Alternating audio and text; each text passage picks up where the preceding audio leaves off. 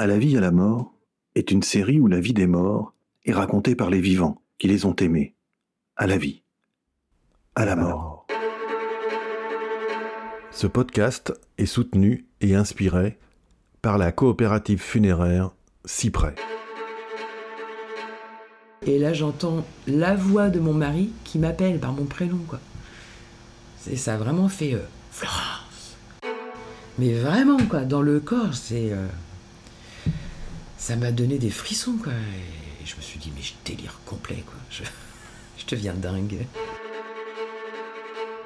à la vie, à la mort. À la vie, à la mort. Si tu me demandes s'il existe une bonne façon de faire son deuil, non. Il n'y a pas de bonne façon de faire son deuil. Mais il y a un parcours fléché. Le deuil et ses fameuses cinq étapes, c'était le sujet du précédent épisode. Aujourd'hui, on passe à l'étape suivante. C'est le dernier épisode de l'histoire de Florence et d'Éric, l'épisode qui évoque la vie après sa mort. Une vie reconstruite autour de, autour de la mort, en fait. Mais une mort pas morbide, c'est une nouvelle vie, avec des conférences gesticulées, des célébrations. Ça lui va bien, Florence, qui ressemble tant à une héroïne d'une série Netflix. J'ai une famille à nourrir maintenant, non? Je me suis dit qu'en attendant, je pourrais faire des éloges funèbres pour vivre. La série, c'est le dernier mot, Das letzte Wort en VO. J'espère que je l'ai prononcé correctement. Oui, c'est de l'allemand. Mais on en parlera dans la dernière partie. En attendant, il faut qu'on fasse la vaisselle. hein. C'est fou comme euh, d'un coup, les gestes du quotidien deviennent des actes méditatifs, comme par exemple euh, la vaisselle. C'est incroyable de prendre conscience de cette petite tâche qu'on n'a jamais vue jusqu'à présent, qui va euh, attirer toute notre concentration. Vous venez d'entendre un extrait de la conférence gesticulée que Florence évoque depuis plusieurs épisodes. Dans ces conférences, des sortes de TEDx d'éducation populaire, Florence raconte les derniers mois d'Éric et ponctue son récit de gesticulation, enfin de mime sur la vaisselle méditative ou les portes qui se ferment et qui s'ouvrent. En théâtralisant son histoire, elle glisse de l'anecdote à la théorie. Elle lit aussi des auteurs comme Christophe Forêt, Martin Winkler, qui ont écrit sur cette fin de vie qu'on nous confisque et l'absence terrible de la prise en charge de la douleur. Elle rejoue enfin les moments qu'elle a vécus avec la maladie d'Éric. J'ai pas bien compris ce qu'il a dit, papa. Il a dit que si la médecine, euh, si la science allait euh, y arriver, bah, il allait vivre. Et il a dit aussi que. Oui. Il a dit aussi que. Bah, il a dit qu'il allait aussi mourir. C'est exactement ce qu'il a dit. Mais on va le faire ensemble, t'inquiète pas, on va, on va faire ça tous les quatre ensemble, on va l'aider.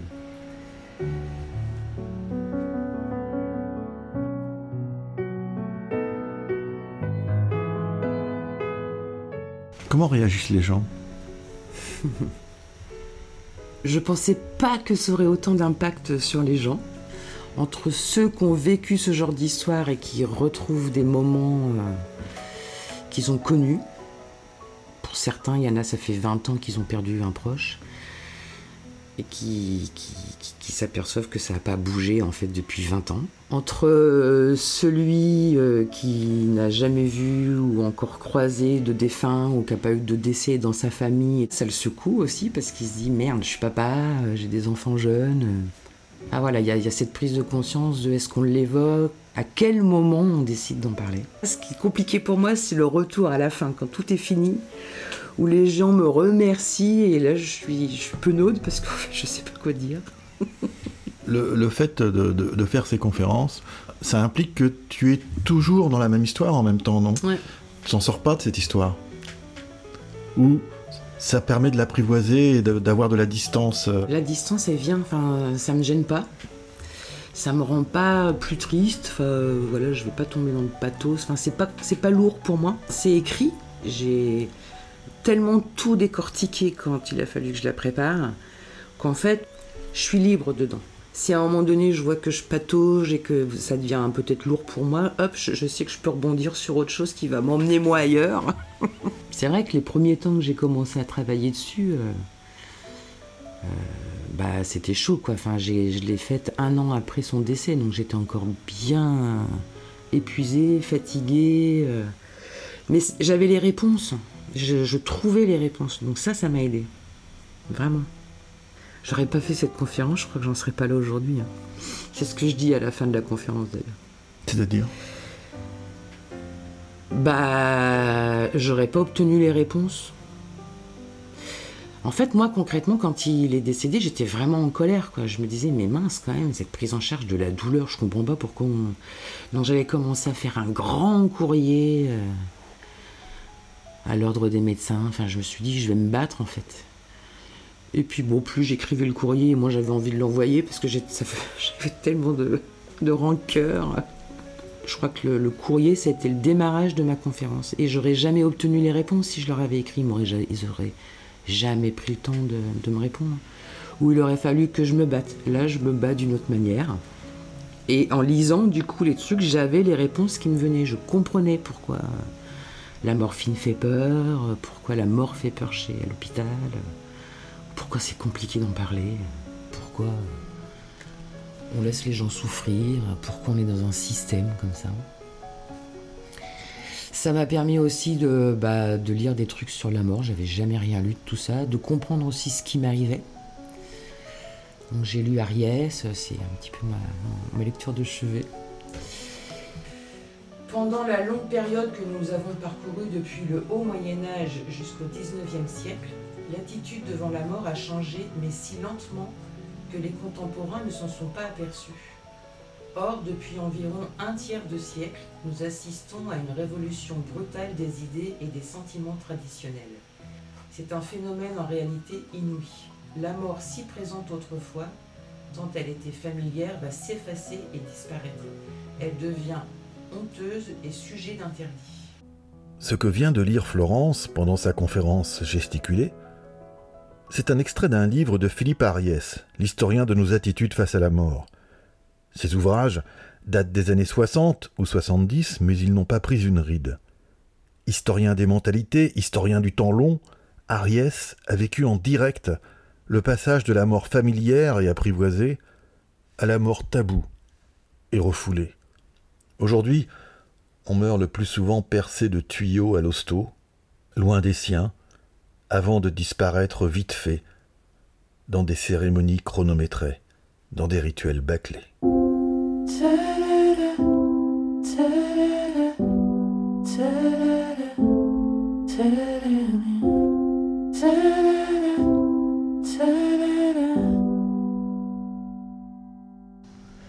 Et après, avec les obsèques aussi, il y a vraiment des choses à faire. Quoi. Les gens, ils ont vraiment besoin de prendre ce temps. Il est important ce temps de dire au revoir à ses... aux défunts. Quoi. Et moi, pendant les obsèques, euh, le maître de cérémonie est venu me voir en me disant qu'on n'allait pas pouvoir faire le rituel. Mais moi, à cette époque-là, je je savais pas que c'était aussi, aussi important que ça. J'étais cre... j'étais crevé, donc moi, il m'a dit, vous le faites pas. J'ai dit, d'accord, on le fait pas. Quel rituel? Le rituel pour la cérémonie d'Éric, c'était d'écrire sur le cercueil. Son argument, c'était de dire on n'a pas le temps, il y a trop de monde, ça va prendre trop de temps. J'ai dit d'accord, pas de souci. Et en fait, non. C'est une copine qui m'a dit euh, non. On va le faire le rituel. Et c'est là que je me suis dit, mais en fait, c'est pour nous, les cérémonies, c'est pour eux, quoi. Ou si c'était pas pour moi, parce que moi, je, je l'avais, j'avais déjà bien cheminé. Eux, non. Eux, le public. Le public, ouais, les invités. Et ils m'en parlent encore. hein. C'est là que je me suis dit, mais là, il faut vraiment changer les choses, quoi. Il faut vraiment qu'on change de regard, euh, notre regard sur la mort, en fait. On nous l'a vraiment enlevé du cerveau, en fait. Alors que, bon, on est, on meurt, a priori, on va rien changer à ça. Et après? Il y a une vie après la mort? Ouais, je pense qu'il y a une vie après la mort. Bah oui. David Bowie, par exemple, il existe toujours.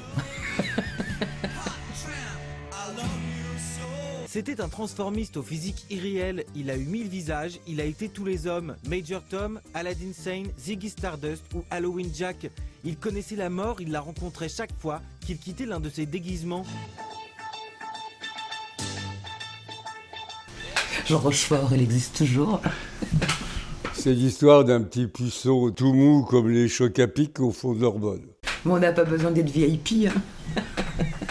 oui, il y a quelque chose après la mort, c'est sûr. Hmm. Tu as des indices? Ah bah, j'ai une anecdote.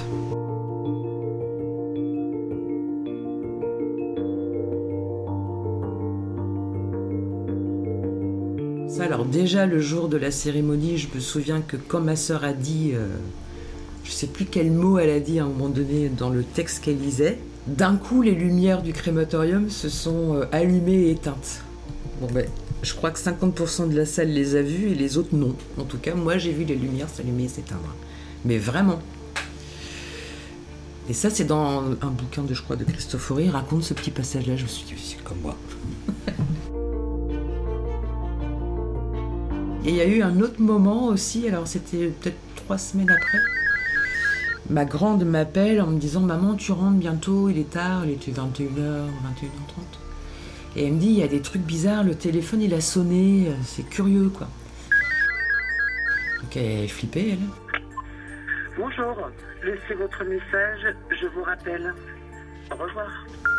Et je rentre et je vois qu'il y a un message sur le répondeur, donc j'appuie sur le bouton. Et là, on entendait. Elle me dit, mais c'est ça que j'entends depuis tout à l'heure. Bon, je sais pas ce que c'était ou pourquoi d'un coup le répondeur ne fonctionnait plus, mais en tout cas, il y avait des. Ça faisait vraiment dans les tuyaux. Et donc, je vais euh, me coucher à côté d'elle parce qu'elle flippait et je m'allonge à côté d'elle, je ferme les yeux et là, j'entends la voix de mon mari qui m'appelle par mon prénom, quoi.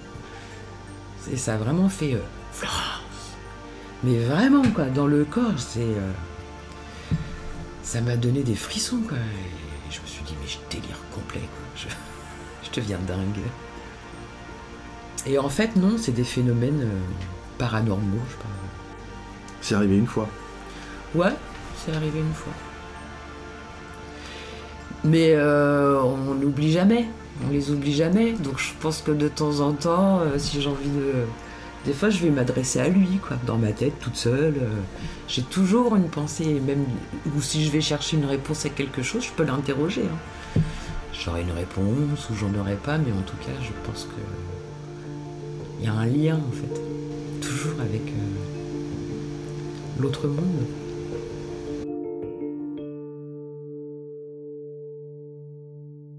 À la vie.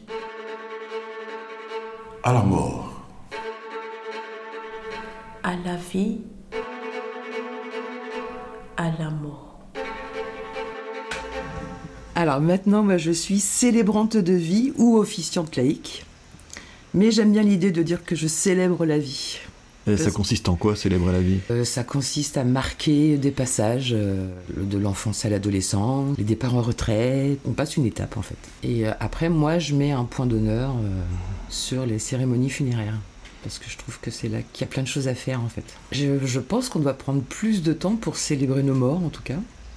C'est l'occasion aussi de dire tout ce qu'on n'a pas eu le temps de dire, retrouver ces gestes qu'on a perdus, qu'on nous a bien enlevés de la tête hein, quand même où c'est devenu une usine où on veut vraiment pas la voir, quoi. Et donc maintenant tu es célébrante chez Cyprès, Ouais. Euh, la coopérative funéraire qui commence avec un S. Donc tu célèbres des morts que tu ne connais pas et que tu apprends à connaître. Bah oui, que j'apprends à connaître à travers euh, bah, l'histoire qu'ils ont vécue. Donc moi, en fait, mon boulot, euh, je rencontre les familles, on prend tout un grand temps de discussion avec eux pour évoquer la personne qu'elle était. Ce qu'elle était aussi pour les gens, les survivants? Et après, moi, autour de ça, je raconte une histoire. Je place vraiment le défunt euh, au cœur de l'histoire, quoi. C'est lui le héros, en fait. Et c'est pas euh, plombant de parler de la mort, de Bah. parler des morts, de, de vivre de la mort? Bah de non. vivre avec la mort des autres? Bah non, enfin, jamais j'aurais pensé que j'aurais fait ça de ma vie. Et non. Et je me disais même au début, oh là là, euh, je me lance là-dedans, c'est peut-être encore un peu frais. euh. Mais en fait, pas du tout. J'ai l'impression que même quand je, au moment où je célèbre, j'ai même moins l'impression qu'ils me parlent en fait. Enfin, ils sont, on est en- vraiment en communion quoi. Et non, c'est pas vraiment, c'est pas du tout pour moi. C'est même plutôt et des fois, j'ai envie de dire que c'est drôle. Moi, je pense que chaque vie et chaque mort porte en elle une histoire qui vaut la peine d'être racontée.